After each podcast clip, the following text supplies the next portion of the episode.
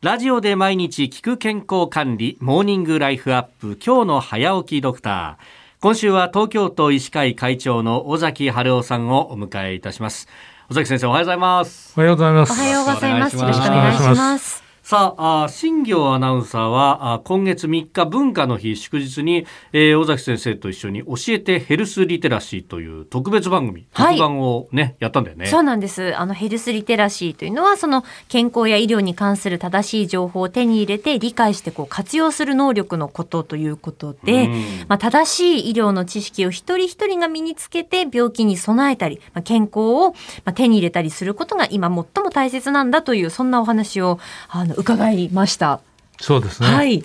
もう2時間やりましたから、はい、新業アナはたっぷりリテラシーを身につけられたと思います。はい。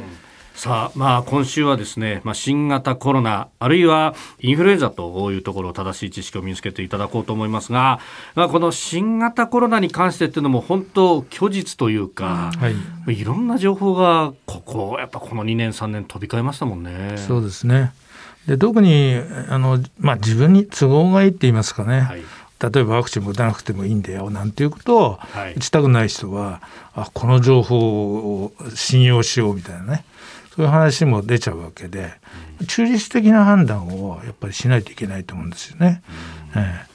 さあそんな中でこの足元のコロナについてなんですけれども、まあ、新規感染者が増加傾向にあるということが、えー、かなり報道されてきました。これ第8波っていうふうにね見る向きもありますけれども会長どうご覧になってますか？やはりこれはどういう形を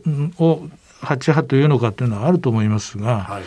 まあ、流れとしてはこれからどんどん増加の時期に入ったということで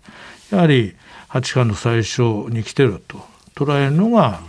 まあ、あの妥当なのかなと私は思ってますけどね。その第8波のこう入り口に今なっているその理由っていうのはどういうところがあるんでしょうか？理由はですねやはりあの時期が寒くなってきたということですね。それからえー、第7波とかその、まあ、6波もそうですけどもその時に、えー、流行の時にですね感染された方とか、はい、あとそのそして抗体を持ってそれからワクチンを打って抗体ができてる人たちがやはりいずれもですね5ヶ月6ヶ月経ってきてる人が多いので、うん、そうするとやはりそういう抗体がですねだんだん下がってきてなくなってきてるそれから寒さで。でだから北海道なんかはこれはやはり寒さの影響でやはり部屋の中の換気とかそっちの問題だと思いますし東北とか北陸とかですねあと長野とか新潟とかあの辺結構多いんですけどこの辺はですね今まで6波7波であまり感染者がいなくてですね。そして抗体が十分できてない。でワクチンの効果も切れてきてるっていうところが今増えてると。で一方ですね沖縄は7波で相当数出たんですけど、はい、その人たちが抗体を持っていて今のところはあの感染者が少ないと。そういうふうな形になっているんだと思います。まあ、東京はその中間ぐらいですね。これ年齢層だとかって特徴ありますか？そうですね。やはり一つは高齢者の施設のやはりクラスターというかそれはあの結構全国的にやっぱり出てます。